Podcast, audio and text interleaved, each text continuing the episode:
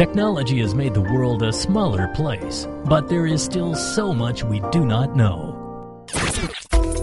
Every week, Postcards takes you on a trip of exploration and discovery. From a small village in Afghanistan to a protected cultural heritage site in South America. From Africa's amazing natural landscapes to the most advanced tech displays in the world. Postcards, where you meet the world without actually taking a trip. Postcards.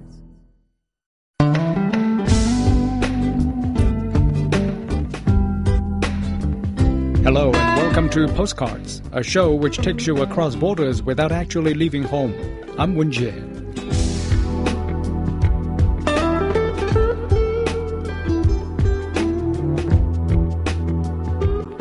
An eco-friendly adventure park in North Wales claims to have become the first of its kind in the UK to be powered by solar energy. Greenwood Forest Park near Bangor generates all its own energy needs on most days, including powering its main attraction roller coaster. Here's Bob Jones with this postcard from the UK. Snaking through the trees on board this hair raising roller coaster, these visitors to Greenwood Forest Park are enjoying an environmentally friendly day out. That's because this green themed adventure park near Y Felinheli, around 8 kilometres south of Bangor in Wales, is now the proud home of this photovoltaic array. Set in an adjacent field and far enough from obstructive trees, these solar panels help generate power for everything in the park, from rides to fridges. On some days, they generate almost double the amount of electricity the park uses, so the surplus is fed back into the local power grid. Stephen Bristow is the managing director of Greenwood Forest Park. Basically, gathers in light energy. It likes direct sunlight. That's the best option, but we don't always get that in Wales. Um, but it will still go on generating even in fairly low light levels. And it puts power into our systems, and if we generate a surplus, we sell that to the grid. Put into operation at the end of July this year, at peak capacity, the 576 panels can generate around 135 kilowatts. After around three months, the array generated about 32 megawatts of energy, more than staff originally expected. In evenings, when the array is not generating power, the park takes energy from the local grid to run things such as freezers and heating systems. While still in its first few months, it's hoped the photovoltaic array will eventually supply around 80% of the park's annual energy requirement. Bristow expects a return on their initial investment in around seven years' time. It's all part of an overarching environmentally friendly philosophy that's governed the park's direction since opening in 1993. Many food and drink containers are biodegradable. Used cooking oil is processed into biodiesel. They've planted an average of 500 trees each year since opening, with more than 10,000 new trees now in the ground. Originally intended as an exhibition centre, this Great Hall is an oak framed building constructed using timber sourced just 80 kilometres away. A rainwater collection system gathers 130,000 litres of water a year to be used in toilets. We've always uh, worked out the unit cost, or the um, unit use of energy per visitor. It's one of the, the parameters we look at, and I've always tried to keep that down to less than one unit of electricity per visitor per year. In fact, it's been about three quarters of a unit. So that's less than one kilowatt per visitor per year, and that's a pretty low level of usage. But we do need power for running the catering operation, running the uh, office and administrative systems. We need power for a number of the rides we, and activities we have on site. So there is a significant power requirement. In fact, that green philosophy continues even on board the Adventure Park's hair raising roller coaster. Claimed to be the world's first people powered roller coaster, Green Dragon uses its passengers to create all the fun. According to Bristow, around 90% of most roller coasters' energy requirement is initially pulling the cars to the top of the track before gravity takes over. By combining techniques from funicular railways and gravity coasters, the Green Dragon uses a separate carriage to harness passengers' weight in order to pull the cars to the top, Passengers then climb a staircase before hurtling down the winding 250 metre track. Bristow believes their environmentally friendly philosophy and techniques can be adopted by larger, busier attractions. We want them to have a great day out, a lot of fun, because that's really what we try to give them. But we want to give them a fun day out that is not a huge drain on the environment. Now, a lot of leisure parks throughout the world provide great fun and entertainment, but the environmental cost can be huge. The big parks with big rides have enormous power requirements. And I don't think at the moment enough is being done to address that issue. How can leisure parks actually reduce their environmental cost? While Greenwood Forest Park's carbon footprint is small in comparison to some of the biggest theme parks in the world, its impact on young visitors can be huge. Paul Meaden is here with his four year old son Thomas. He says it's good to teach children about renewable energy forms from an early age it's good to come to um, a park in this day and age where uh, environmentally friendly and renewable energy forms are used, and children can find out about them at an early age. So they're um, they're brought up with them and around them. So it's all part of their education and as they grow up. So yeah, it's it's all positive. Yeah. Other low energy attractions at Greenwood Forest Park include pedal powered moon carts, a 70 metre slide, and archery. Brian Hoskins is the chair of the Grantham Institute at Imperial College London. He says that while Greenwood Forest Park's environmental impact and energy usage may be relatively low, it's hugely worthwhile in terms of educating future generations. I think we've all got very used to flicking on a switch and we're ignoring the fact that somewhere else this power station is gurging away and producing smoke or whatever. And we don't like that in our back garden, but it's not in our back garden, it's, it's out there somewhere. So we've got to get, take responsibility for the energy that we need. And I think it's very good that places like a theme park would actually say to the public, well, we're using energy and we're also trying to create it. And this is the way we're doing it. How about you? Could you do it that way? Greenwood Forest Park also plans to harness its solar array's energy to power a new 60 metre long water slide. A chance to hear what's new in China with local news, topical reports, lighthearted stories, and travel. It's China Horizons. Check out the changes sweeping China's provinces and explore the fascinating natural and man-made beauty of this ancient country, plus the culture, customs, and history of the nation's 55 minority groups. It's China Horizons.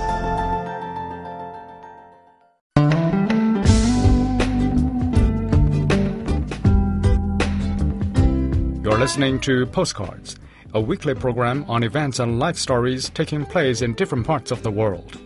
You can listen to our show at newsplusradio.cn.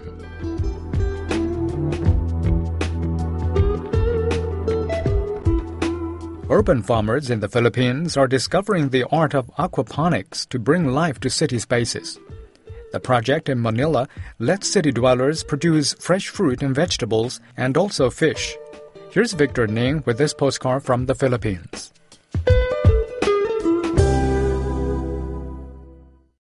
Metropolitan Manila, with its population of around 12 million people, may seem an unlikely place to grow fresh produce, but it's at the center of an agricultural revolution turning urban spaces green.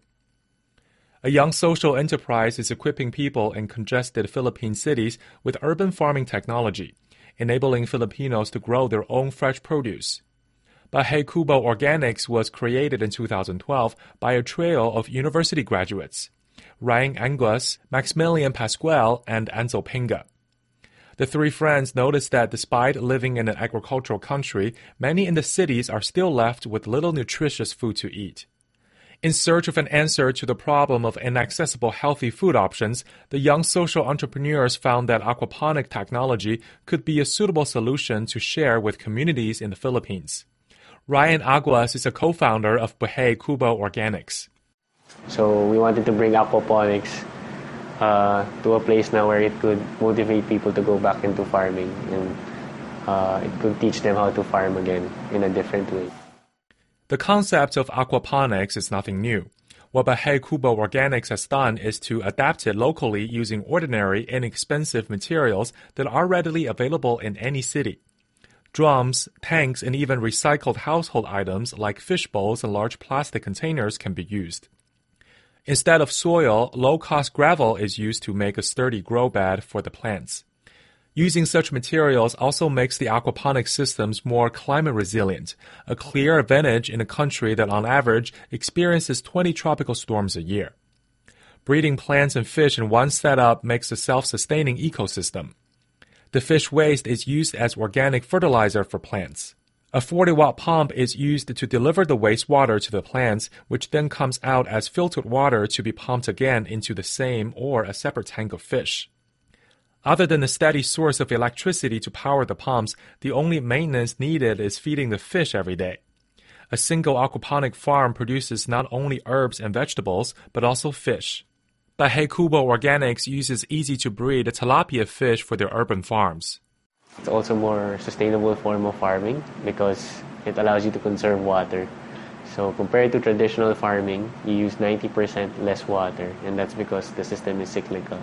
Uh, another thing that makes aquaponics better than traditional farming is that uh, it converts the waste of one, I guess, one produce into something that's useful for another.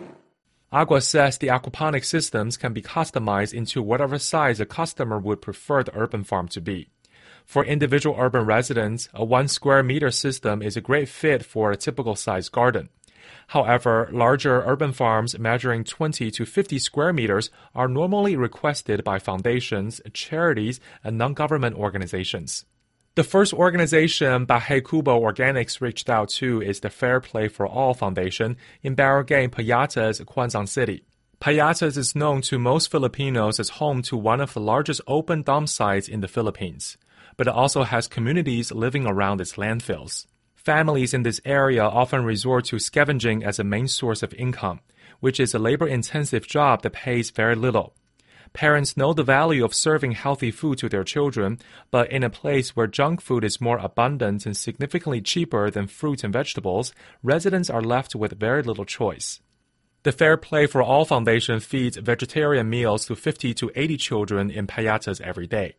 Their urban farm is still in its experimental stage and isn't yet adequate to be the sole provider for their vegetarian kitchen but it is already providing herbs such as mint, stevia, moringa, basil, and the occasional harvests of eggplant, cherry tomatoes, and water spinach.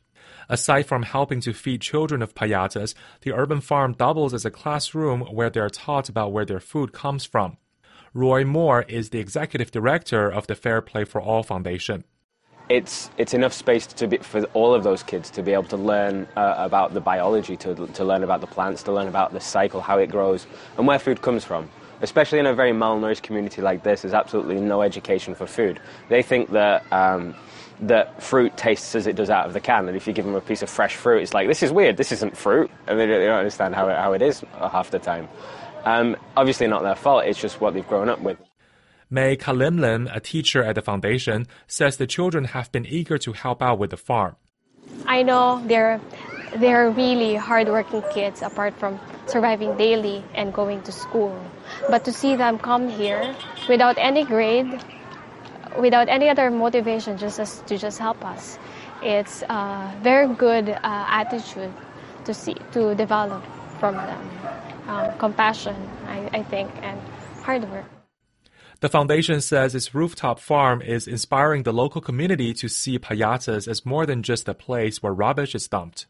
RG Aguilar is a resident of Payatas and a volunteer at the Fair Play for All Foundation. Payatas is more known for garbage. That's the typical mindset of people.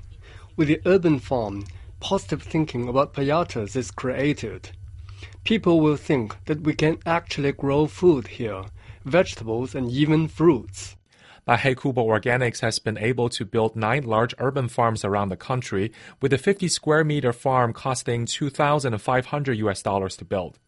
The cheapest individual setup they offer costs about 170 US dollars if all the components are bought new. But if recycled and repurposed materials are used, a mini aquaponics system can cost as little as 50 US dollars. Everywhere you look today, China is in the news. But what about the lives behind the stories? How do ordinary Chinese live and work? And does everyone here do kung fu? Life in China answers the questions in your mind when you think of China.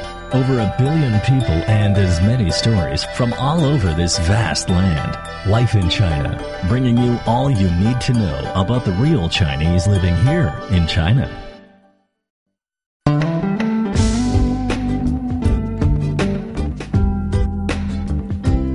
Listening to Postcards, a weekly program on events and life stories taking place in different parts of the world. You can listen to our show at newsplusradio.cn. Price memorabilia from the latest Bond film Spectre are up for auction. Everything from the director's clapperboard to Double Seven's Aston Martin, which itself is expected to go for a cool one and a half million pounds, is up for sale. Here's Shen Ting with this postcard from the UK. This is the prize lot on show before the sale. You don't have to be a Bond fan to know that Ian Fleming's debonair spy always gets the best car as well as the leading lady. This Aston Martin DB10 was made especially for the Bond film, so arguably it's a one-off. A total of 10 Astons were made for the film, but each was made for special effects scenes, and apart from one car which is retained by Eon Productions, this is the only one that's likely to hit the high road. Spectre is the 24th film in the Bond franchise, so there will be 24 lots on sale on Christie's. The biggest items, like the car, will go into a live sale, and the rest will be auctioned online with all the cash raised going to charities including Médecins Sans Frontières and the United Nations Mine Action Service. In the movie, Bond isn't originally destined to have the Aston Martin. Instead, Q, played by Ben Whishaw, hands the spy an Omega Seamaster. The movie's associate producer Gregg Wilson says the association of Bond with luxury and style is what will bring in the bidders. Bond has a he's a man who likes the refined things in life, and I think one of the reasons for that is goes back to Fleming. He was a guy that didn't know if he was going to live to see tomorrow. So while he was here, he wanted to enjoy the finest foods, drinks, and that also means things like the Aston Martin, as you can see behind me. And I also needed to rely on these things to do his job because you never know when you're going to have to, uh, you know, chase after or evade some bad guys. The opening scene is always the most dramatic in most Bond films, and Spectre is no exception. The audience is plunged into Mexico's Day of the Dead festivities, with 007 hidden behind a skull mask, top hat, and skeleton jacket. The opening sequence was a pretty phenomenal experience. I think everyone in our film, I've done a lot of big budget movies, but this is one moment where we were all just, our jaws were on the floor because the sense of scale, thousands of extras, the spectacle of having everyone in those wardrobes and makeups, and this long opening shot, and then the helicopter fight, which I think we were un- amazed with what we were able to achieve out there. Meg Simmonds is in charge of the Bond archives. The attention to detail on our films is incredible, and you can see that with some of the auction lots.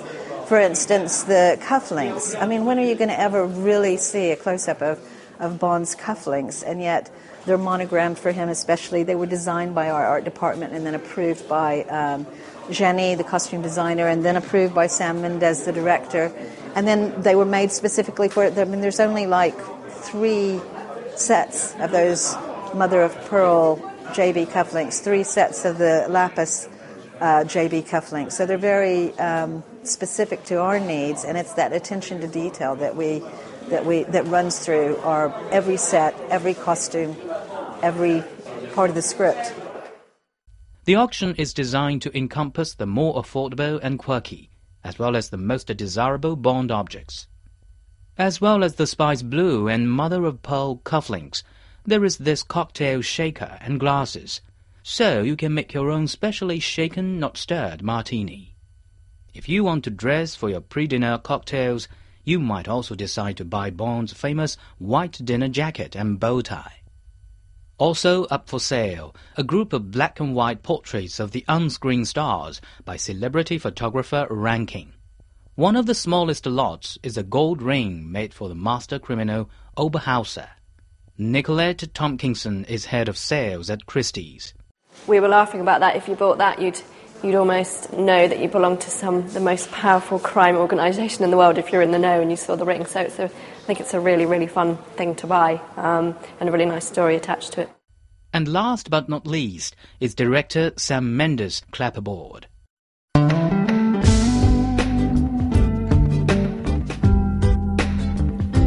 You're listening to Postcards, a weekly program on events and life stories taking place in different parts of the world.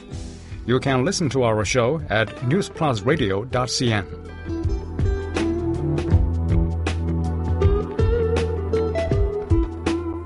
A veteran glassblower in the U.S. says he has unlocked the centuries old secrets of how Venetians crafted glass during the Renaissance.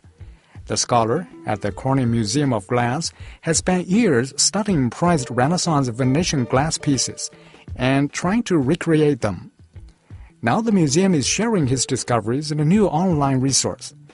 Before we come to the end of today's show, I would like to share with you an extra postcard from the United States. Bill Gudenrath carefully recreates history, step by fragile step. The glassblower and scholar at the Corning Museum of Glass in New York has spent decades unlocking these secrets, hidden since the Renaissance. The question for me is how did Renaissance Venetian glassworkers make the fantastic objects they did? The period between 1500 and 1700 is considered the golden age of Venetian glassmaking, and the goblets and bowls made on the Venetian island of Murano during that period are prized for their intricate beauty. Venetian glass expert Jutta Page at the Toledo Museum of Art says Gudenrath's discoveries add a layer of understanding to the ornate work. The information has always been there. You know, the information has been embedded in the works that we are looking at. Um, but you need to have an understanding of how things are made in order to unlock that information. And that's where his expertise is coming in and becomes extremely important for us. Craftsmen risk death if they divulge the details of their craft to outsiders. But now Gudenrath has cracked the code on things like how Venetians applied enamel designs and how they add decorative bits of glass without shears. From dipping hot glass into a mold to wrapping threads of glass around an object, Gudenrath has documented how historical pieces would have been made. He's revealed his findings in dozens of videos, photographs, and text published on the museum's website. And to me, it's a spectacular display of control over glass, but at the same time, sensitivity to glass. You have to know exactly what the material can do and can't do. Gudenrath's creations are mirror images of museum pieces that offer a clearer view into the distant past.